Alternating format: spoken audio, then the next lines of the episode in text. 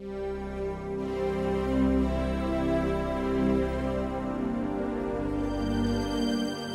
en día sabemos que la gran mayoría de las galaxias tienen agujeros negros supermasivos en sus núcleos. Y también sabemos que las fusiones de galaxias son frecuentes. Tenemos muchos ejemplos a la mano, cercanos a la Vía Láctea. Entonces, las preguntas son, ¿Qué ocurre con estos monstruos supermasivos cuando sus galaxias colisionan?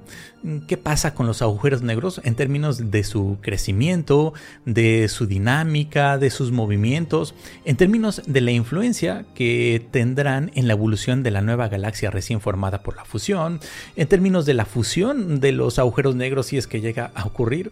En fin, tenemos varias preguntas.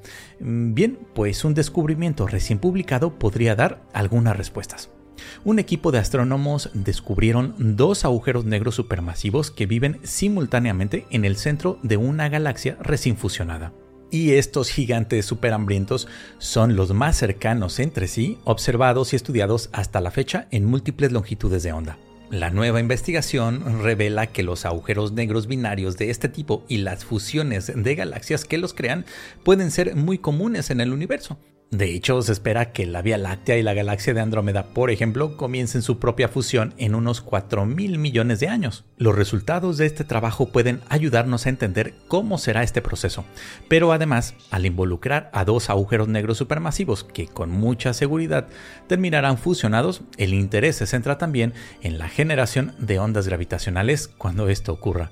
Mi nombre es Vicente Hernández, esto es Las Narices de Atico y hoy en el Cosmos les platico sobre UGC 4211, un par de agujeros negros supermasivos que podrían ser la punta del iceberg de una población de objetos que habitan entre las galaxias fusionadas.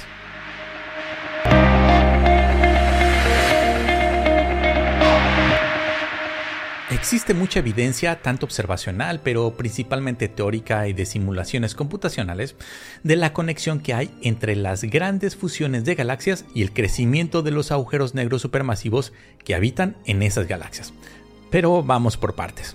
Hoy sabemos que la gran mayoría de las galaxias grandes, mm, digamos desde tamaños y masas algo menores a la Vía Láctea, tienen un agujero negro supermasivo en su núcleo. Esto lo podemos observar con mucha frecuencia en, en galaxias cercanas a la Vía Láctea e incluso en algunas más lejanas. Pero también sabemos que las fusiones de galaxias son frecuentes.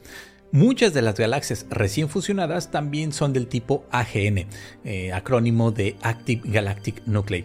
Este tipo de galaxias eh, se caracterizan por tener una gran emisión desde su núcleo, desde longitudes de onda corta mm, hasta longitudes de onda larga, desde rayos X hasta ondas de radio. Bien, pues se conocen muchos candidatos de galaxias que se fusionaron, pero además que son AGNs y que podrían tener dos agujeros negros supermasivos en sus núcleos, pero los casos confirmados realmente son muy pocos. Las dificultades son varias.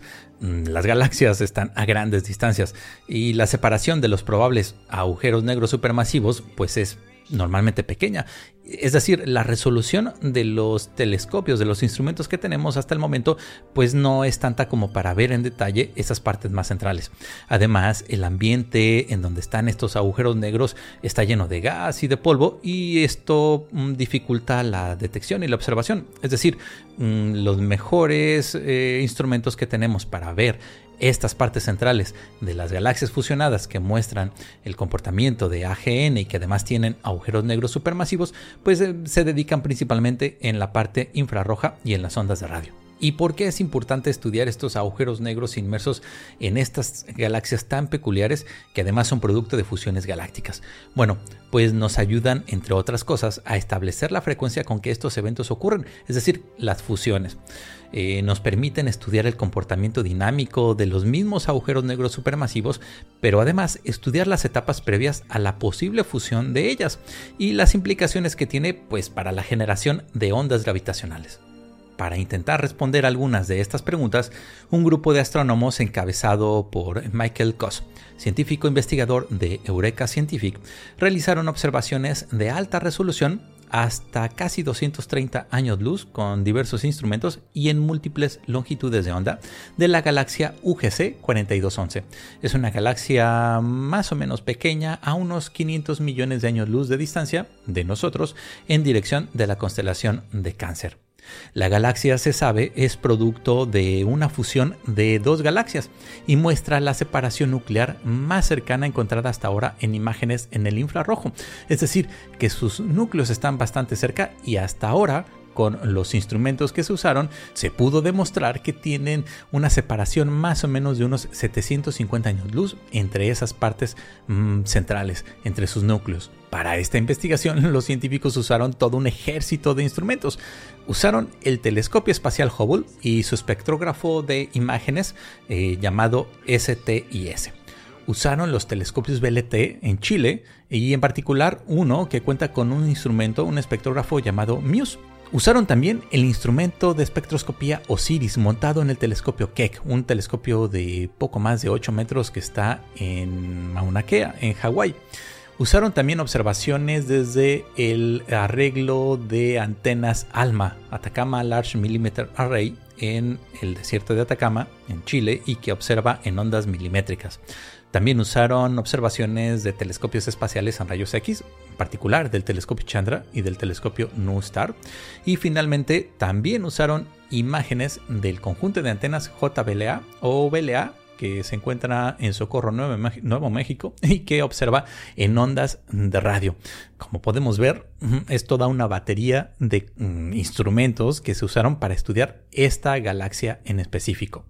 Bien, pues los datos, las imágenes y los espectros obtenidos muestran que la distribución espacial de los objetos, las líneas espectrales de emisión tanto en el óptico como en el infrarrojo cercano y la emisión del continuo de la luz milimétrica, todo esto en su conjunto, nos dice que en el centro de esta galaxia hay un par de núcleos de emisión que muestran evidencia de que podrían ser agujeros negros supermasivos acretando material. La pregunta aquí es, ¿podrían ser otra cosa? Pues tal vez, tal vez podría ser una gran región de formación estelar, tal vez eh, podrían ser núcleos también compactos, que no fueran agujeros negros, pero que fueran un conjunto, no sé, de estrellas de neutrones o de enanas eh, blancas. Mm, sin embargo, por la brillante y compacta emisión en, rayos X, mm, estas otras opciones se descartan. Así que regresamos al caso clásico. Los agujeros negros no se detectan directamente, pero mm, todo indica que sí son. Eh, lo he dicho en otras ocasiones, ¿no? Eh, tiene figura de pato, le hace como pato, camina como pato. No vemos el pato, pero lo más probable es que sea un pato. En este caso, agujeros negros supermasivos. Las velocidades del gas observado alrededor de estos agujeros también eh, demuestran la magnitud de las masas centrales, además de respaldar que son dos y no solo un objeto compacto central que emite toda la emisión. Todo esto convierte al corazón de UGC 42 en un AGN doble, en una galaxia con dos agujeros negros supermasivos comiendo gas y polvo en el centro de ella. Los datos de las observaciones, combinados con modelos comunes mm, usados regularmente para estimar las masas de los agujeros negros, con ciertas líneas de emisión y con modelos dinámicos del gas, sugieren que ambos agujeros negros supermasivos tienen masas muy similares, entre 125 millones y 200 millones de veces la masa del Sol. Mm, en las imágenes podemos observar cómo estos dos agujeros negros, estos dos núcleos de emisión, cuya naturaleza lo más probable es que sean agujeros negros supermasivos, eh, con todas estas eh, herramientas y con todos estos datos, se estimó que el agujero negro supermasivo en la parte sur tiene unas 125 millones de veces la masa del Sol y el agujero negro hacia el norte unas 200 veces, 200 millones de veces la masa del Sol. Además, la separación proyectada entre ellos es de unos 750 años luz, lo cual equivale a unas 6 veces la esfera de influencia de los agujeros negros. Estos se convierten así en los núcleos galácticos activos duales o binarios, AGNs binarios, de separación más cercana, estudiados más ampliamente hasta la fecha, con espectroscopía en múltiples longitudes de onda.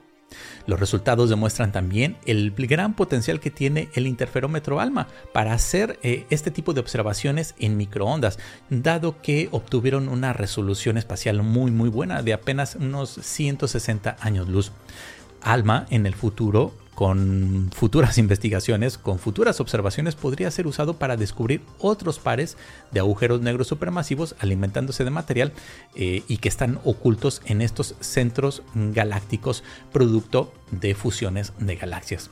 Si bien eh, no se conoce mm, con exactitud la tasa de ocurrencia de galaxias de este tipo que son AGNs y que además muestran pares cercanos de agujeros negros supermasivos, esta tasa podría ser sorprendentemente alta, dado que la galaxia UGC 4211 se encontró apenas en una pequeña muestra de galaxias cercanas.